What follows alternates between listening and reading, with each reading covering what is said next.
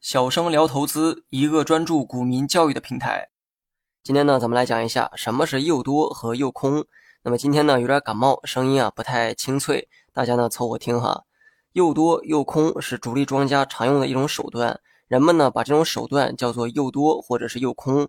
诱呢是引诱的诱啊，诱惑的诱。顾名思义，主力为了达到某种目的，引诱你去做某些事情。如果你做了这件事情，实则中了主力的圈套。所谓的诱多，就是主力引诱你去做多，实际上是为了砸盘。你如果中了圈套，认为股价真的会涨，那么对于主力来说，这是一次成功的诱多。你为了不错过上涨，于是呢买入股票，这个就是做多的行为。但此时呢，主力会把自己的筹码全部卖出。卖给谁？卖给你，你呢正好成了他的接盘侠，你买进来就会被套，人家呢则是完美的脱身。当主力成功脱身之后，股价便会下跌。当你蒙受损失后，才发现这是诱多，股价呢并非真的要涨，相反哈，这是为了今后的砸盘而做出的假象。至于诱空呢，只需要反过来理解即可，也就是引诱你去做空，一般呢是主力为了建仓才会用的手段。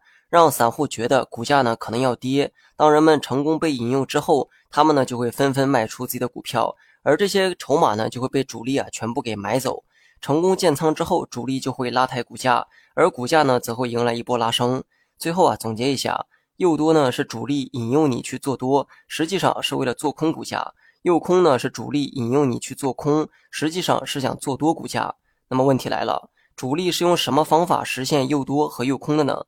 散户再傻，他也不是傻子哈，为何会上当受骗呢？关于这一点，咱们下期再聊。